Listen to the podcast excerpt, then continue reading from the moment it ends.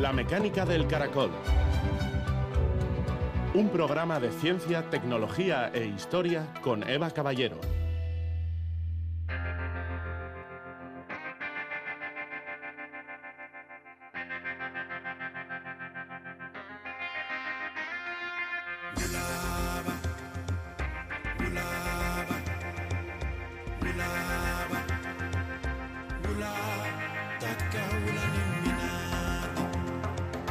Naturaleza está la preservación del mundo.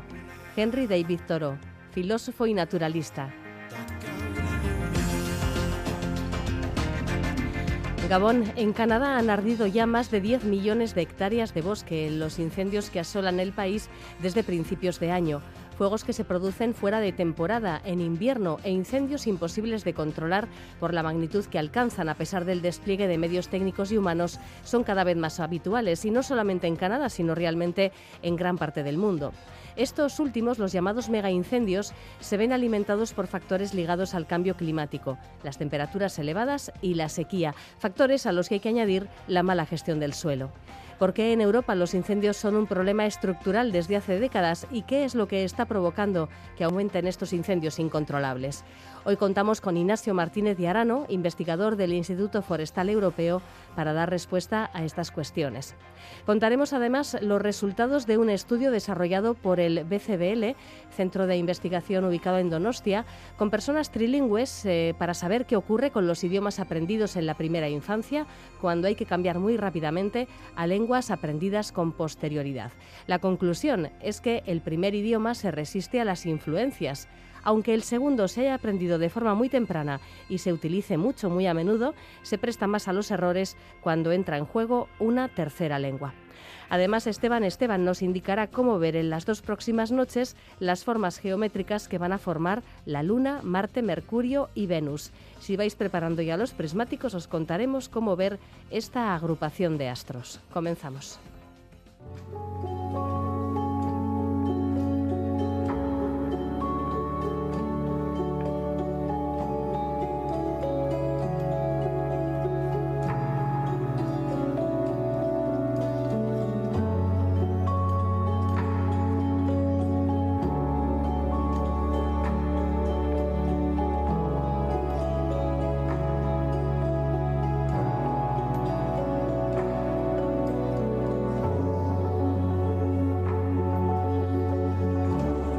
Ignacio Martínez de Arano es director de la Oficina Regional del Mediterráneo del Instituto Forestal Europeo.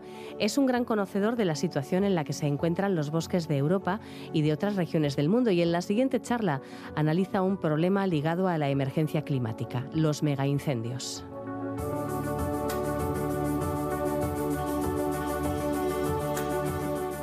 Gabón, Ignacio. Gabón, Gabón, Eva. ¿Qué retrato podemos hacer de la superficie forestal que existe en la actualidad en Europa y en particular en la península ibérica? ¿Se podría decir que ha ido aumentando la masa forestal?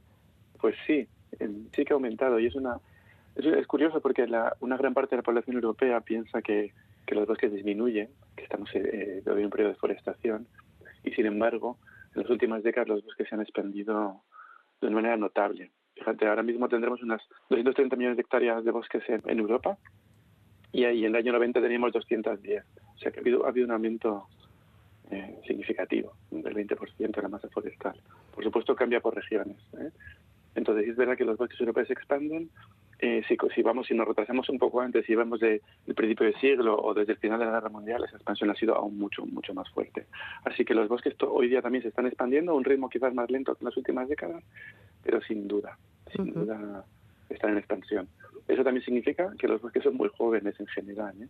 Tenemos muy pocos bosques adultos en Europa. Sí, de hecho en la península ibérica bosques eh, realmente maduros creo que quedan pequeños eh, reductos en, lugares muy concretos, ¿no? Es, es, muy difícil encontrar ya este tipo de bosques. Sí, hay que tener en cuenta que la, superficie forestal en el máximo de la actividad agrícola, quizás en la incluso en la posguerra, los años 40, la superficie forestal sería hasta el 10%.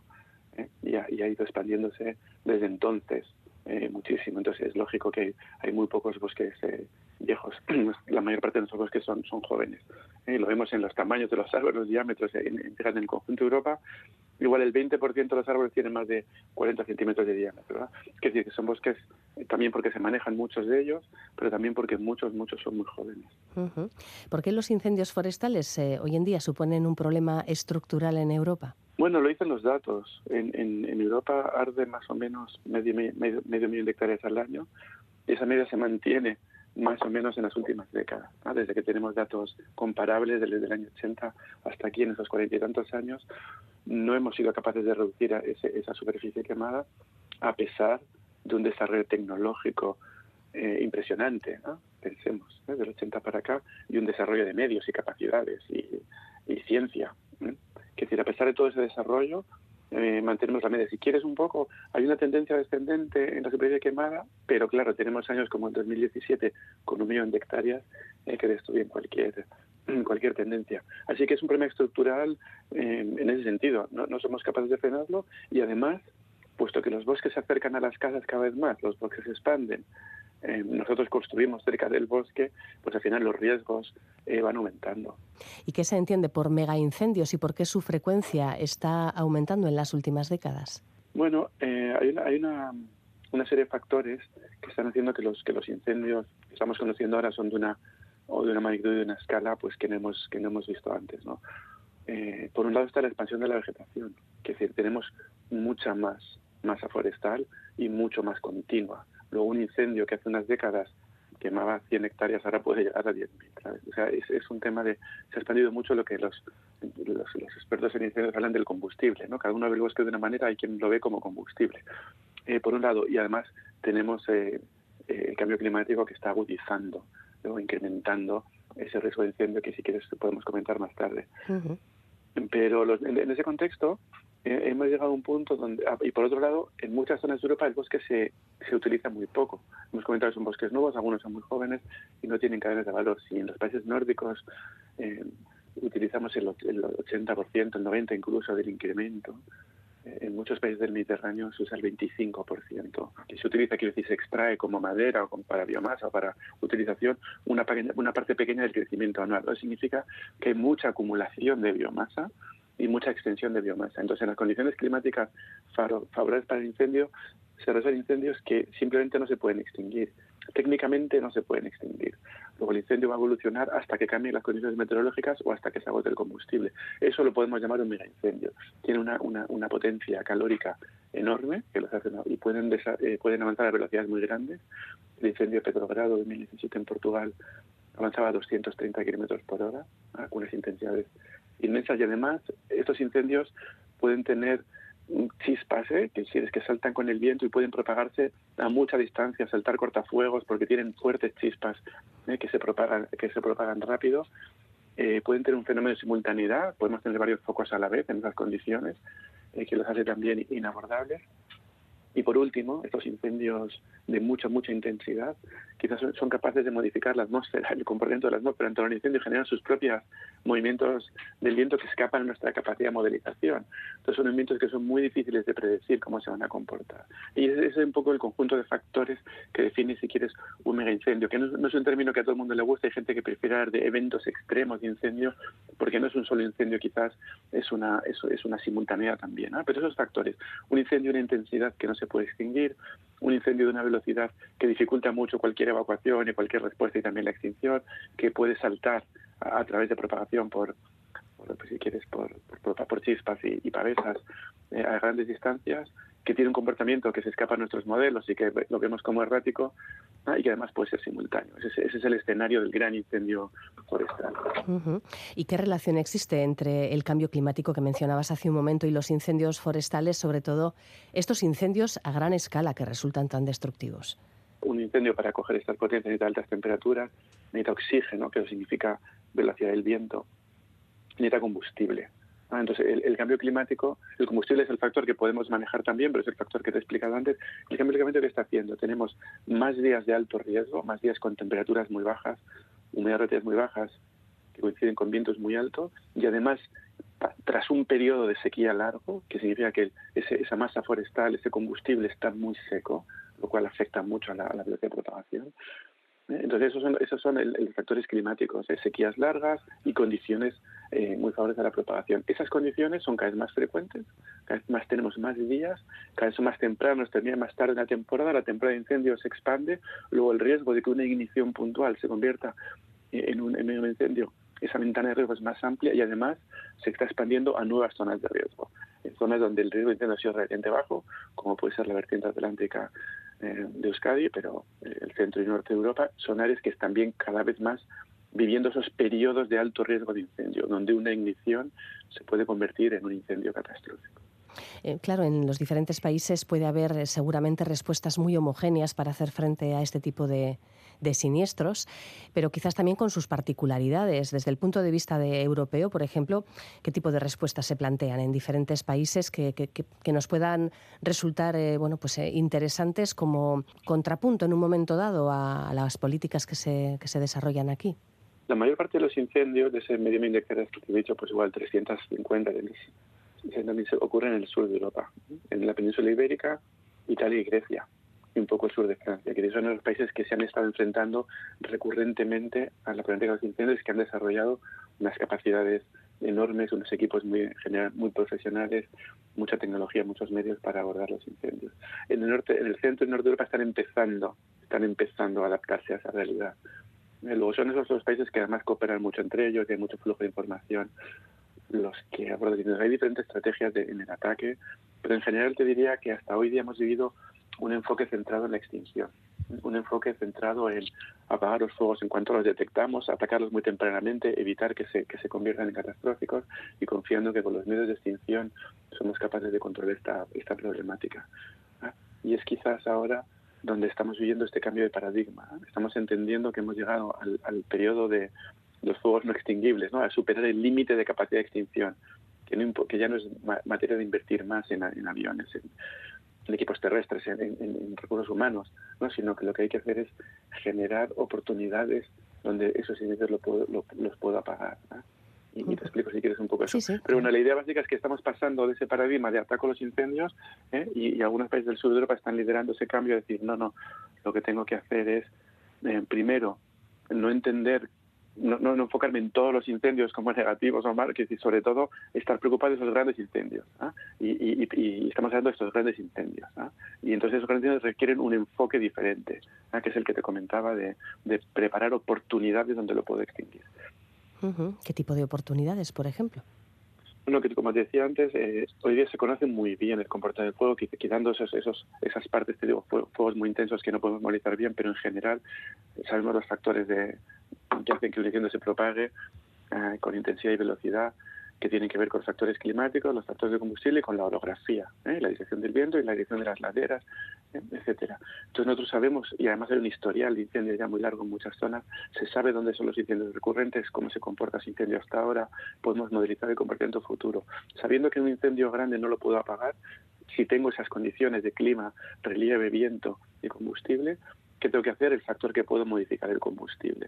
Entonces tengo que identificar esas áreas donde yo puedo modificar el combustible, donde puedo abrir el bosque, generar dehesas, generar pastos, generar otra actividad económica, ¿eh? y donde sí eh, generar actividad también forestal, eh, reducir el combustible, donde sé que un incendio de grandes dimensiones lo voy a poder apagar en ese punto, porque le he quitado el combustible. Quizás no soy capaz de manejar todo el territorio, imagínate en el sur de Europa, sería imposible con, ni con fondos públicos ni privados manejar todo el territorio, lo que sí puede identificar unas áreas donde la extinción va a ser posible. Y eso significa un trabajo intensivo de preparación, de entender el comportamiento del fuego, entender dónde están los riesgos de grandes incendios que puedo tener en, condiciones climáticas determinadas y cómo puedo preparar el paisaje. En definitiva, el mensaje es hay que preparar el paisaje para que sea resiliente ¿eh? y ese paisaje me da oportunidades de extinción. Y por otro lado, tengo que evitar, eh, tengo que proteger los grandes valores en riesgo, tengo que proteger la infraestructura, las vidas humanas, las infraestructuras críticas como refinerías de petróleo, eh, eh infraestructuras energéticas, las casas, como te decía, y también los espacios naturales de alto valor. Y en torno a esos espacios tengo que trabajar para saber que, que si llega un incendio de estas características en su entorno voy a ser capaz de extinguirlo, voy, voy a ser capaz de impedir que me lleguen esos valores. Entonces se trata, si quieres, de, centrar el esfuerzo no tanto en apagarlo todo, porque a veces no voy a poder, sino en, saber, en, medir, introducir los impactos posibles, ¿sabes? Eh, eh, no en reaccionar cuando el incendio está ahí, sino preparar el paisaje para cuando el incendio va a venir. ¿ah? Eso también significa que tenemos que también dejar de construir en los entornos forestales, ¿no? Hemos, en, en, algunas partes de Europa más que en otras se construye mucho cerca del bosque, en la naturaleza, en la montaña, condominios, chalés, generamos una interfaz urbano-forestal enorme.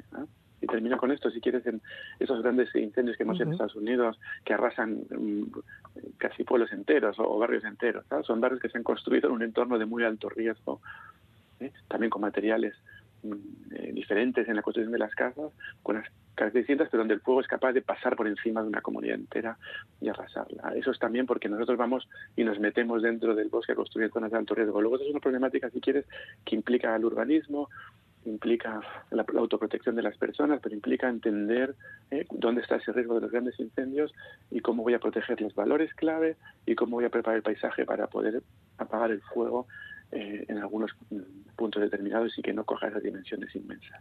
Es muy sencillo. Si no hay combustible, no hay grandes incendios. Entonces uno dice, ¿por qué no se puede manejar? Evidentemente, el bosque tiene muchos más valores. En, en unos casos muchos valores naturales, en otros casos son bosques gestionados para la producción y tienen mm, valores valor económico que sostienen unas cadenas de valor productivas. ¿no? Eh, pero eh, entonces, evidentemente no podemos decir que últimos el combustible nos quedamos sin bosques en toda Europa, pero sí es cierto que cuando tenemos una gran continuidad de combustible, la gestión forestal tradicional igual no basta, porque esos incendios pueden sobrepasar, luego tengo que abrir zonas, como te decía, ¿no? Tengo que encontrar otros, otras generación de cadenas de valor. Mira, si yo tengo una, zona de bosques y tengo entrelazado prados de montaña, tengo entrelazados zonas de chacolí, por ejemplo, o viñedos en el Mediterráneo, otros viñedos, es decir, ahí puedo tengo oportunidades de extinción en ese paisaje mosaico. Lo que no puedo permitirme son grandes continuidades de masa forestal densa, continua, con mucha biomasa y con baja gestión. En muchos bosques mediterráneos, que son ahora mismo los que más están afectados por los incendios, no hay ninguna actividad económica ligada al bosque. ¿Eh? De ningún tipo se abandona la agricultura eh, la, la extensiva, se han cerrado las masas abiertas, no se extrae biomasa porque en los años 50 llegó la botella de la bombona de butano a los pueblos, se dejó de extraer leñas, etcétera. Entonces, eso es lo que se han ido cerrando como combustible sin ninguna actividad que me permita gestionarlos. Entonces, desde el dinero público es imposible manejar todas esas masas forestales, no tengo una lógica económica y ahí tengo un problema eh, grande. Entonces, no quiero decir que haya que manejar todas esas masas, pero hay que manejar el paisaje. Y cada territorio tendrá que ver cuánto puede más y, cuánto no. Pero desde luego, si dejamos estas masas sin gestión, sin espacios abiertos, expandiéndose, bueno, eso es una, es un, una, sí que es una bomba de relojería. ¿Y en qué circunstancias es factible dejar que un incendio siga adelante sin actuar? Y no me refiero solo a estos megaincendios directamente en los que, como decías, no se puede actuar para extinguirlos. El bosque es un elemento dinámico en donde las alteraciones son parte de esa dinámica. Y hay especies que están que tienen sus atributos vitales que regeneran precisamente, aprovechan eh, eh, los espacios que abre, las oportunidades de recursos que abre un incendio en términos de luz que llega al piso, en términos de agua que se libera porque mata vegetación y, para colonizar y avanzar. Entonces hay especies que son especialistas en colonizar áreas post-incendio. Entonces muchos de los bosques naturales en el sentido están adaptados a los incendios porque se recuperan solos en fin, sin, sin entrar en más detalles, ¿no? que el fuego es un elemento como son los vientos, las grandes tempestades, los huracanes en el Caribe, la, perturbación es un elemento fundamental de la, dinámica, de la dinámica de la vegetación y un nivel medio de perturbación aumenta la biodiversidad. Eso es, conocido. ¿Qué ocurre, ¿Qué ocurre hoy día? Que no tenemos espacios naturales de una dimensión que nos podamos permitir esas dinámicas naturales a esa escala. ¿Eh? En el parque de, ¿te acuerdas? En el parque de Yellowstone, cuando empezó este pensamiento de dejemos el fuego actuar, ¿no? tuvieron el mega incendio que nunca se ha visto, y aunque sea un parque de 900.000 de 900, eh, hectáreas, si, estoy, si, si, tengo los datos en la cabeza correctos, pues una gran parte de ese parque ardió con este incendio. Es decir, no hay más lugar fuera, ¿sabes? O sea, una dinámica natural, un incendio que arrasa 20.000 hectáreas en un contexto de un mundo natural, no tiene ninguna dificultad. Y en, Siberia muchos incendios arden y los dejan arder sin extinguirlos, son parte de la, dinámica natural. Pero en nuestro contexto de bosques muy fragmentados, ¿eh? Si perdemos nuestros pocos espacios naturales por incendios, no los podemos permitir. No tenemos el paisaje muy fragmentado como para que esas dinámicas en incendios puedan ser tan, tan, eh, eh, ¿cómo te digo?, fáciles de aplicar. Y por otro lado, en general, en muchos lugares de Europa tenemos un paisaje muy complejo, con infraestructura, carreteras, hábitat humano, donde los riesgos de un escape son muy altos. Eh, o tenemos, por ejemplo, el país, los países nórdicos que tienen eh, una población rural muy escasa, grandes superficies forestales con poca población, ellos tienen una utilización, económica del bosque muy amplia que seguramente tampoco están dispuestos a permitir. Entonces es difícil recuperar esos regímenes naturales de incendios por estas razones. Lo que sí, lo que sí es cierto es que hay incendios que quizás eh, en condiciones no extremas, que tienen un desarrollo que son de baja intensidad, que no van a eliminar el bosque al, completo, que van a reducir mucha biomasa, pero no van a matar ni siquiera a los árboles emergentes o los árboles del bosque superior. Esos incendios de baja intensidad recurrentes, eh, no hay por en algunas circunstancias no habría por qué extinguirlos. Quiero decir, eh, de hecho, en muchas partes se aplica la crema prescrita. Yo genero un incendio de baja intensidad que no me va a matar el bosque, pero me va a reducir biomasa. El bosque se recupera eh, muy bien de ese, de ese, incendio de baja intensidad y es reducido combustible. Y la razón de esto es, si quieres, esta paradoja de la extinción, ¿no? Cuanto, en un contexto donde yo no utilizo los recursos forestales, eh, donde se me acumula combustible en alta continuidad, cuanto más efectiva es mi extinción, eh, más combustible se me acumula. Y esa es la paradoja. Es decir, cuanto más éxito tengo, más condiciones creo para el siguiente evento catastrófico. Hay que tener en cuenta que de todos los incendios que se hacen en Europa, ¿eh? hay un pequeño porcentaje que hace la mayor parte de los, de los, de los daños. ¿no? Creo que el 2% de los incendios hace el 80% del daño. Eh, quiero decir que son esos incendios que se escapan, los catastróficos, los que realmente nos tienen que preocupar. Y en ese contexto está esta paradoja de la extinción. Yo, yo, yo, extingo un incendio, acumulo combustible, estoy creando condiciones para un incendio mayor. En el sentido, el fuego tiene potencialmente un lugar, ya sea con, con incendio prescrito o con, o con fuegos naturales, pero hay otras alternativas. Aquí hay algunos municipios en que están pensando en, en, adhesar algunas zonas, en su monte público. Eh, puedo, hay, hay, gente que dice tenemos que reintroducir el ganado en el monte, el ganado mayor, tenemos que ir más a, adhesar. Hay otros que piensan que no, hay que hacerlo con ganado natural, reintroducir el bisonte, otros grandes mamíferos naturales. Otros piensan que, hay que, podemos utilizar esa biomasa en cadenas de valor para productos eh, derivados de la biomasa. Usar esa madera en, en, diferentes aplicaciones. Entonces hay distintas maneras donde yo puedo gestionar el monte y ese es el, ¿eh? puede ser con fuego, puede ser con eh, de, otras de otras maneras. Eh, y, el reto es ah, eh, que en el paisaje seamos capaces de equilibrar todos esos usos. La conservación, los bosques más que se van naturalizando incremental, incrementalmente, unas zonas productivas, unas zonas más abiertas, y esa es la dificultad que tenemos, es cómo concertamos, cómo, qué instrumentos generamos y cómo concertamos ese desarrollo en escala de paisaje que nos dé distintos usos y que nos permita tener esos paisajes resilientes. Bueno, y hablando de medidas que, favorecen la prevención de incendios, que si se desatan favorecen su control y sobre todo de medidas que, quizás todavía están pendientes de implementar, ¿cómo se debería mejorar la, gestión del bosque para eh, evitar los incendios? Hay dos elementos. Uno es el, el tema de la ignición. Las causas de ignición hay que abordarlas de una manera muy profunda, ¿no? Es decir, yo tengo una ignición, un momento donde se produce un incendio y luego ese incendio puede derivar en un incendio mayor o menor tamaño según las condiciones del entorno y según las condiciones climáticas y según mi, mi, eficacia en el ataque inicial, ese incendio, etcétera. Entonces, pero hay un tema de la ignición. Y la ignición hay que conocer las causas y hay que investigarlas en profundidad. Casi todas las causas en Europa, el 80% son de origen humano, algunas eh, tienen que ver con infraestructuras, chispazos en las líneas eléctricas, frenados en un tren que echa chispas. otras tienen, por ejemplo, aerogeneradores ¿eh? que pueden tener em, chispas eh, en zonas de mucho viento. Hay muchos que son muchísimos, son derivados de escapes agrícolas, en maquinaria, como los que vimos en Navarra el año pasado, escapes, escapes de cosechadoras, escapes de distintas actividades agrícolas, de quemas de rastrojos que se escapan, grandes incendios que tuvimos en 2007 en Grecia, eran quemas agrícolas en un momento que venía una tormenta que resultó ser seca y ventosa y, generó aquella, aquella simultaneidad de, cientos de incendios.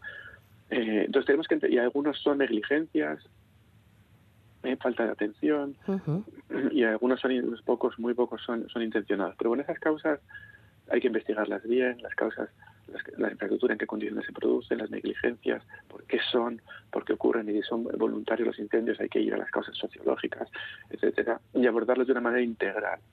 Mira, Chile después de los incendios del, de, hace unos años, esos grandes incendios que todos vimos, eh, las empresas forestales que allí tienen propiedades inmensas eh, contrataron a sociólogos, antropólogos para trabajar en las, en las comunidades indígenas, para trabajar en las aldeas, para entender y, evitar la ignición, que es un tema que no se puede, eh, que hay que abordarlo de manera muy sistemática. Y luego, sobre todo, y, tener mucha actividad, efectivamente, comunicación social, etcétera, en, en, los días de alto riesgo para evitar igniciones en esos días críticos. Y luego, por otro lado, una vez que, el incendio actúa, pues bueno, lo que te contaba, yo creo que tenemos que tener un, paisaje resiliente, entonces significa que en muchas zonas debemos controlar el nivel de combustible. Entonces la gestión forestal es importante, eh, es importante la gestión, que por ejemplo que las, las labores silvícolas se preocupen de, de controlar muy bien el sotobosque, ¿eh? que puede, que puede arder muy rápido, pasar poco, pero puede subir a las copas, entonces la estructura de esas masas, pero que no se abran mucho, que no tengan luz. Entonces hay, una, ¿eh? hay, hay, hay, muchas maneras de hacer la gestión forestal, hay una manera determinada de intentar que esas masas sean más resilientes, donde los incendios sean más eh, de, menor intensidad.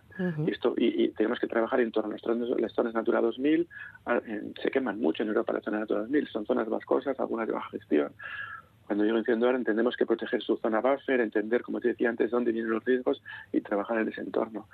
Y yo creo que son las razones que te antes. Y luego romper esa continuidad del, combustible. La gestión forestal per se, eh, lo vimos en Chile, que te contaban los incendios de pinos radiata, muy bien gestionados, pero quizás con un poco de demasiado sotobosque en condiciones extremas, eh, propagaron incendios a rapidísima velocidad. Luego hay que generar zonas abiertas también. ¿Cómo hacer eso? Eh, pues es, es, un poco la pregunta del millón. ¿no? Se trata no de lo que hay que hacer, sino de quién lo hace, cómo, cómo se financia, con qué lógica económica se puede generar. Y antes te daba unos ejemplos de agroforestería, de cultivos alternativos como, como viñedos o pastos, o de, o de, o de, o de generar adhesar bosques, o, en otras zonas te pueden proponer eh, otras soluciones. Pero bueno, se trata de generar esa discontinuidad del paisaje entendiendo, eh, investigando mucho más. Nos hace falta mucha más masa crítica de investigación en, en, estas temáticas.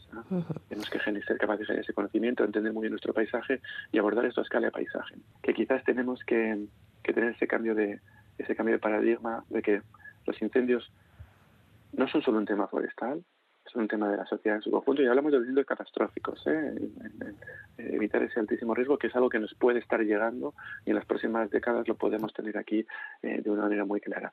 Trata de es un, es un tema del paisaje en su conjunto, de la sociedad en su conjunto, donde tenemos que enfocarnos en evitar esos daños mayores de los incendios catastróficos, proteger nuestros valores, y eso es una combinación. Esto no es solo del, del servicio forestal, no es solo de protección civil, aquí, aquí se incluye urbanismo, protección de la naturaleza, por supuesto protección civil, por supuesto gestión forestal, pero por supuesto los demás usos del territorio, en las causas de ignición, que tenemos que abordar, eh, está la, persecución del delito, están todos esos elementos que tenemos que trabajar de una manera coordinada, entendiendo que tenemos que enfocarnos no tanto en el fuego, sino con invitar los daños catastróficos que ese, que ese fuego puede crear. claro, defines una estrategia que implica a instituciones, eh, empresas forestales, eh, bueno, pues eh, sector ganadero, agrícola, el ciudadano de a pie, que en un momento dado puede tirar una colilla y, provocar un incendio. De manera que estamos hablando de, una estrategia que, que, se escapa mucho de lo que es ya incluso el propio sector forestal, va muchísimo más allá, ¿no? Por lo que describes.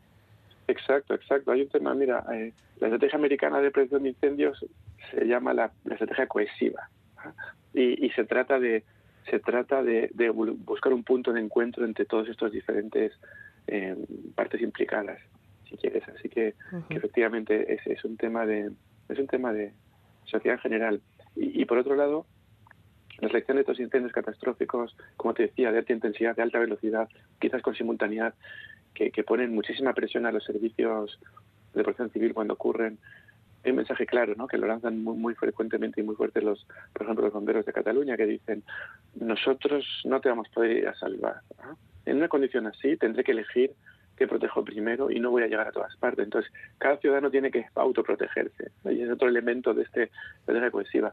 no solo es el ciudadano que tiene la colilla, sino es el ciudadano que tiene la gestión en el entorno de su, de su casa, en una zona forestal, en una zona de alto riesgo, cómo tiene que gestionar su casa y qué tiene que hacer en caso de un incendio, me quedo, me voy, cuál es mi ruta de escape, etcétera. ¿no? Entonces es un tema que implica también la preparación social y, la, y, la, autorresponsabilidad de cada uno. Claro, la información de riesgos, eh, la información de autoprotección, en fin, muchas muchas cuestiones. Bueno, pues antes, antes de despedirnos, Ignacio, un pequeño apunte, porque nuestro invitado, Ignacio Martínez de Arano, estuvo invitado en el Donostia Sustainability Forum hace unas semanas en los cursos de verano de la Universidad del País Vasco y el vídeo con eh, toda la conferencia y con la charla posterior con nuestro compañero Willy Roa de Euskadi Ratia, pues eh, está disponible en la página web uica.eus. Fue una actividad eh, realizada en euskera lo comento por si alguien que, se ha quedado con ganas de, conocer más sobre este tema, pues, pues quiere acceder a este vídeo, uica.eus. Ignacio, es que ricasco. Es que ricasco, Suri. Vente con placerra. Agur.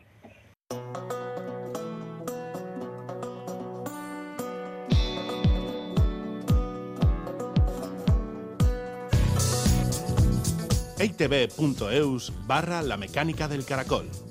La radio cuando y como quieras. Bye.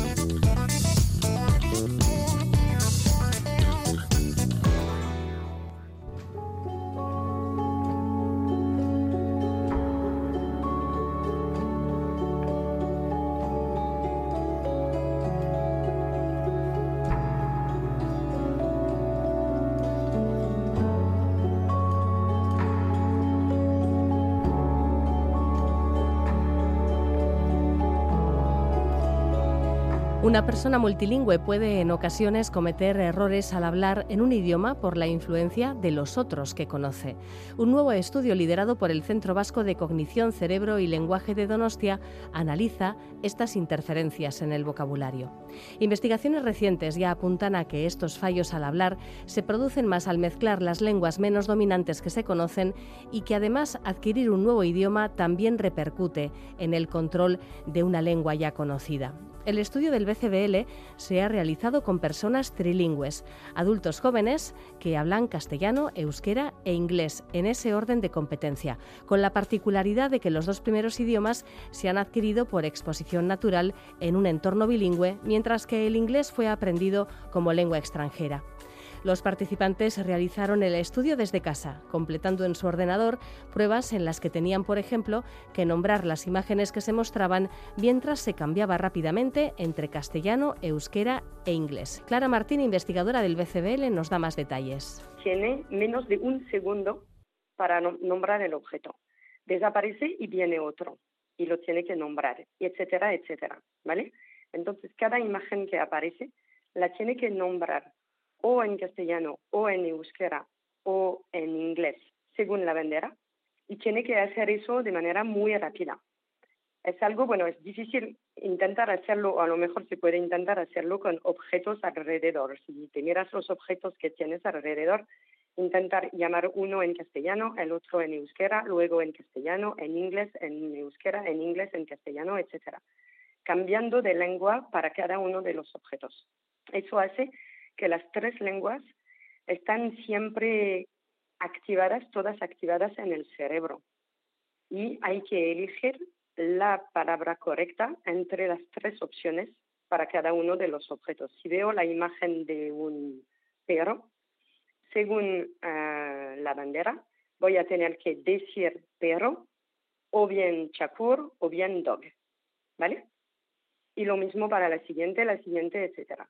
Y el hecho de hacer este ejercicio de nombrar imagen por imagen cambiando de lenguaje eh, es una tarea muy difícil y las cosas van tan rápido que hacemos errores a veces porque llegamos al final por mezclar un poco todo y confundir, confundirnos. Y en este estudio que hemos hecho queríamos saber em, si el inglés, que es la lengua más débil de los participantes, todos los participantes tienen, han aprendido el castellano desde el nacimiento, es su lengua nativa. Luego el euskera eh, de manera muy temprana, pero no es la lengua nativa. Han aprendido el euskera a los dos o tres años y el inglés más tarde en la escuela.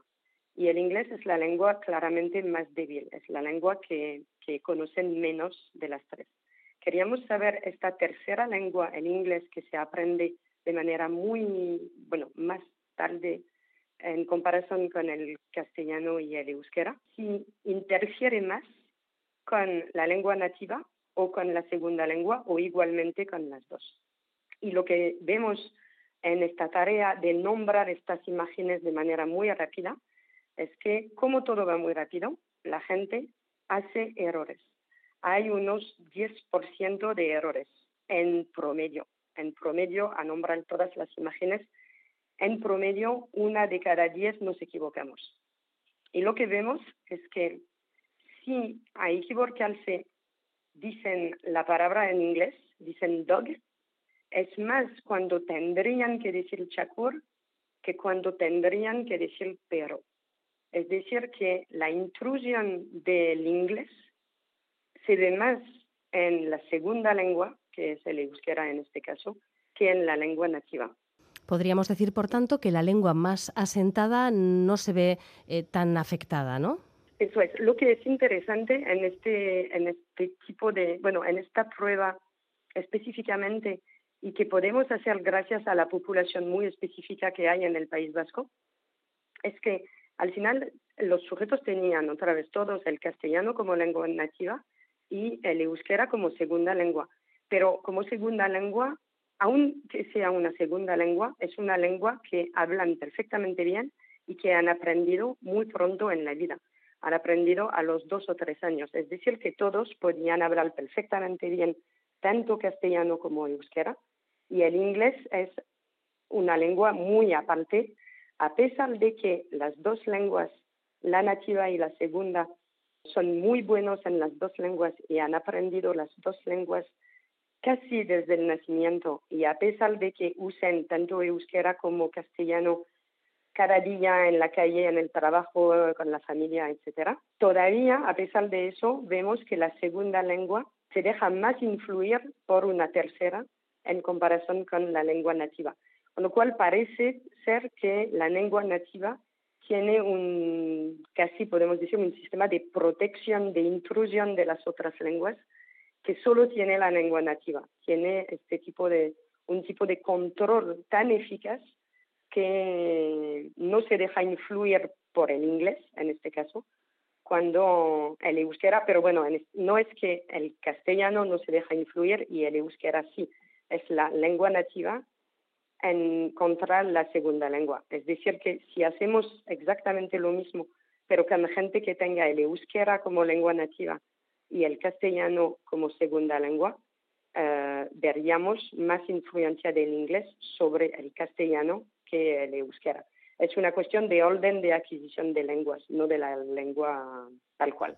No de lo cercanas o lejanas, que sean además dos idiomas, ¿no? Dos, dos lenguas. Eso, sí. Y eso lo que dices es algo también muy interesante, es porque hay una teoría que dice que tenemos un mejor control de la lengua nativa y no tanto de las otras, que es la lengua nativa tiene un estatus muy específico y un control muy, muy potente más que las otras.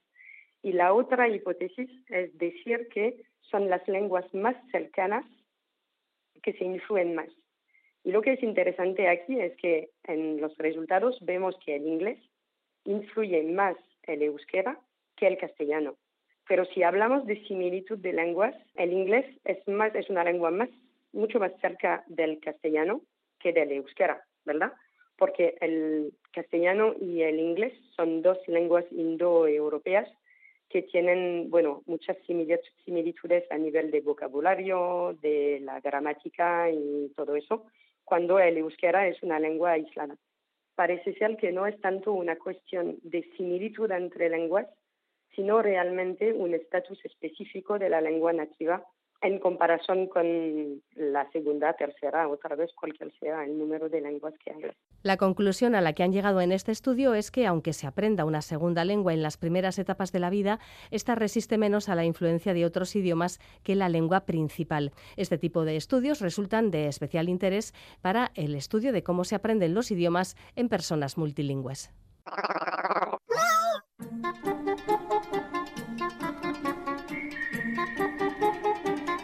Apuntes de Ciencia. La domesticación de los animales ha provocado una disminución del tamaño de sus cerebros, un camino que se pensaba era solo de ida, pero que ha resultado tener retorno.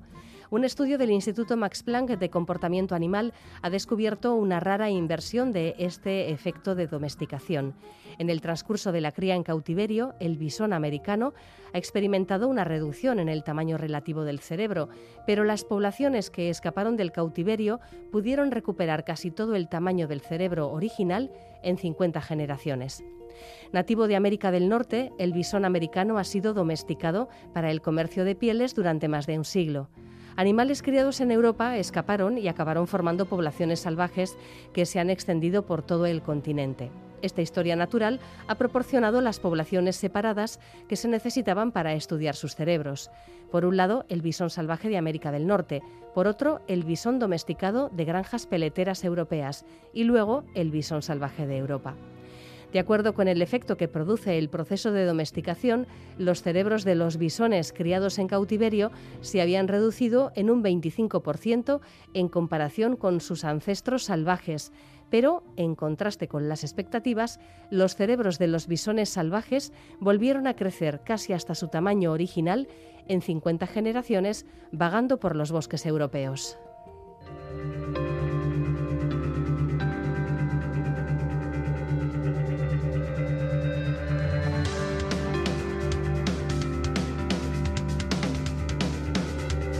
En nuestras charlas sobre inteligencia artificial con Enrique Rodal os ofrecemos noticias de actualidad, pero también queremos compartir herramientas de inteligencia artificial generativa que podemos utilizar vía web o instalando una extensión en los principales navegadores.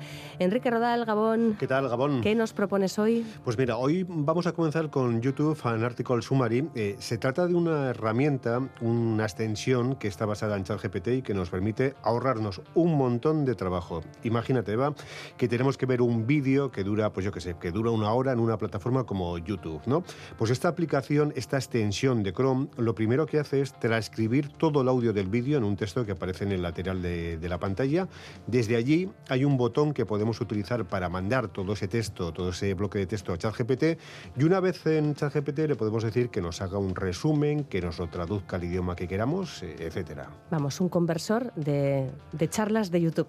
Sí, coge, coge el sonido del vídeo y lo transcribe en texto escrito para que nosotros luego pues, podamos eh, leerlo íntegro o si obviamente es un volumen muy grande de texto para que ChatGPT nos, pues haga, nos haga un resumen. Imagínate que es, yo que sé, una charla en coreano, pues nos la traduce también. Una charla en coreano, mira, yo he de confesar, la he utilizado para charlas eh, en inglés de una hora y media, por ejemplo. Eh, la verdad es que, bueno, pues dependiendo del nivel de inglés del interlocutor o en alemán o en coreano, como, como tú dices, pues perfectamente esta herramienta lo que hace es transcribirte el texto de, de esa misma misma charla, te lo transcribe a otro idioma, como por ejemplo el inglés, lo mandas a ChatGPT y en ChatGPT le dices, hazme un resumen en castellano o, en el idioma que, tú quieras de, esta charla y mm, esa conversación, ese vídeo de una hora y media, pues al final aparece transcrito.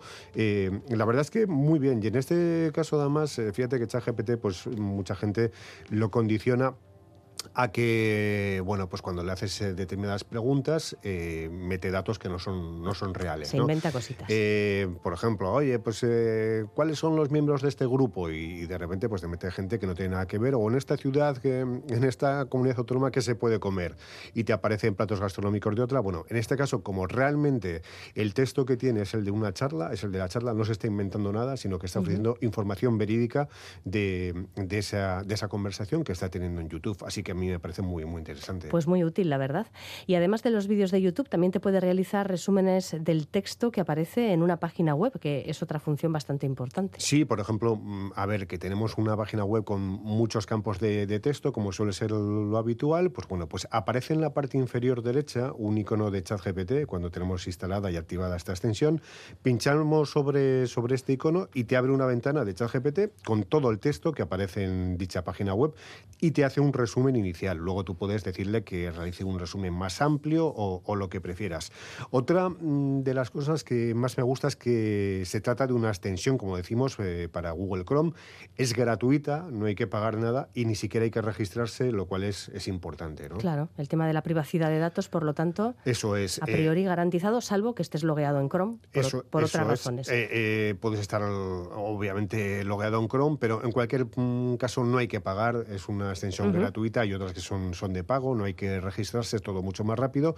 Basta con instalar la extensión en el navegador Chrome, de momento no está disponible para otros navegadores y hay que activarla en la barra de, herramientas. Es bastante rápida, las transcripciones son bastante rápidas y la podemos encontrar pues buscando en Google, por ejemplo, YouTube An Article Summary eh, by ChatGPT.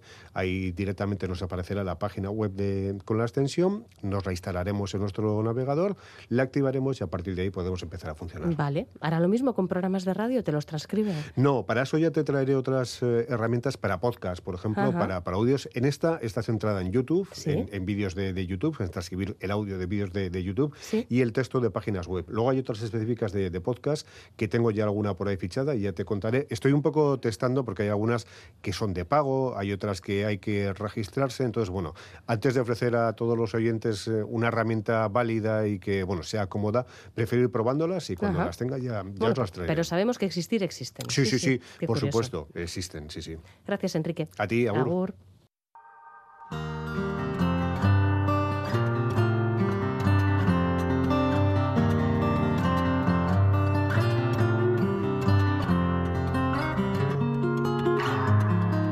Todo sobre el cielo.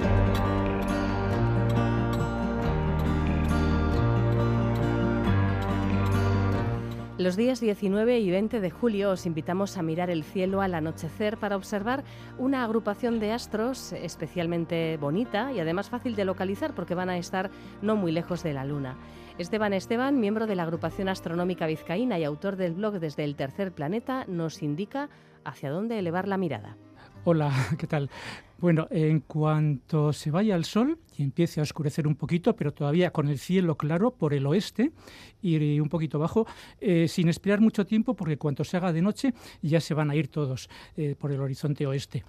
¿qué, margen de horas es entonces? Bueno, tendremos un rato, porque desde que se va el sol, en media hora la Luna y Venus se van a ver y para ver el resto de los astros, pues eh, una horita, una horita después de irse el sol, eh, va a ser el momento quizás ideal. O sea que para las 11 de la noche ya empieza esto a difuminarse en un momento sí. Luego es que se van, eh, con toda la rotación de la Tierra, pues todos los astros se van por el oeste, y que es donde estaban precisamente este grupo de, planetas y estrellas y la Luna. Bueno, em, siempre que se ve la Luna junto a Venus, la figura es muy bonita porque eh, la luna se ve siempre muy fina, en fase muy fina, lo cual le hace más atractiva.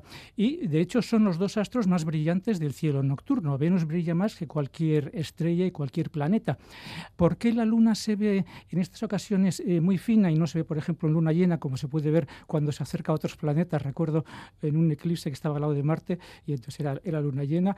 Bien, eh, Venus es un planeta interior es decir, que visto desde la Tierra siempre le vamos a ver relativamente cerca del Sol. Nunca se aleja más de 45 grados.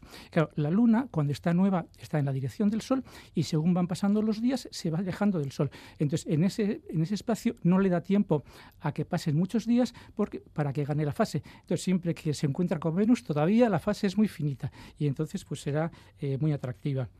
Eh, mm, Venus eh, le llevamos viendo mm, desde diciembre, bueno, mejor desde enero, en diciembre un poco difícil, eh, desde enero todos los meses eh, junto a la Luna. Bueno, todos los días que ha estado despejado.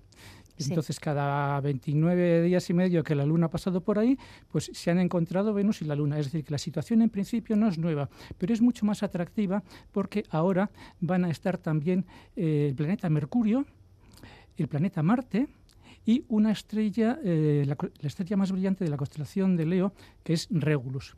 Entonces, bueno, mirando a Venus y la Luna en ese cielo todavía brillante, va a ser difícil encontrar los otros. Habrá que aguzar la vista o esperar eso, a que oscurezca un poquito más, a ver si da tiempo. Pero, por ejemplo, con unos prismáticos no va a haber ningún problema.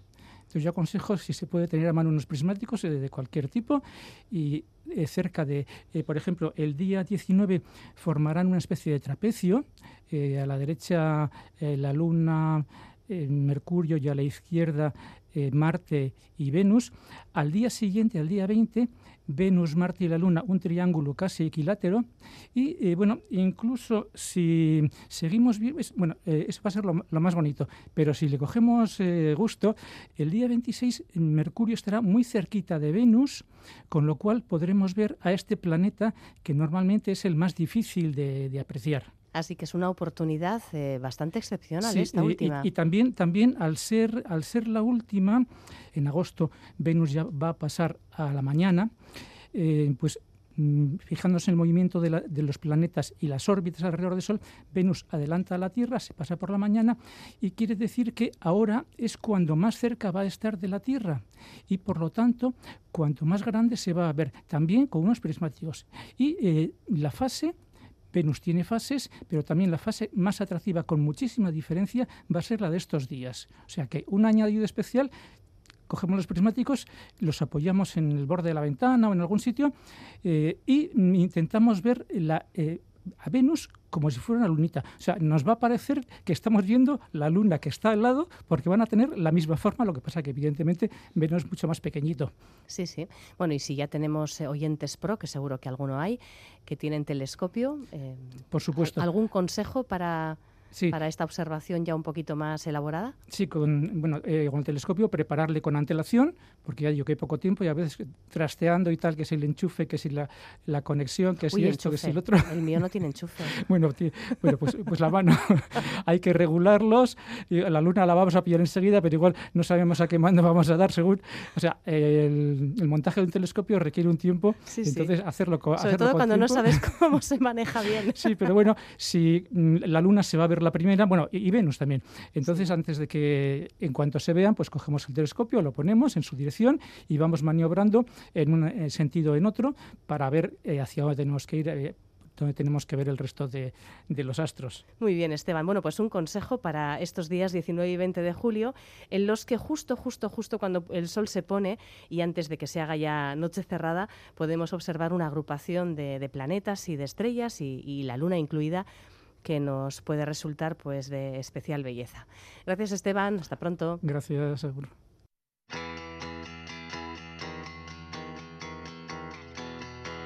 Recordamos que la recomendación de Esteban Esteban para observar el cielo es para estas dos próximas noches, 19 y 20 de julio. Agur, así nos despedimos. Hasta mañana. Tus vestidos guardan misterios de las noches que pasamos prohibidos. Invertimos tanto tiempo en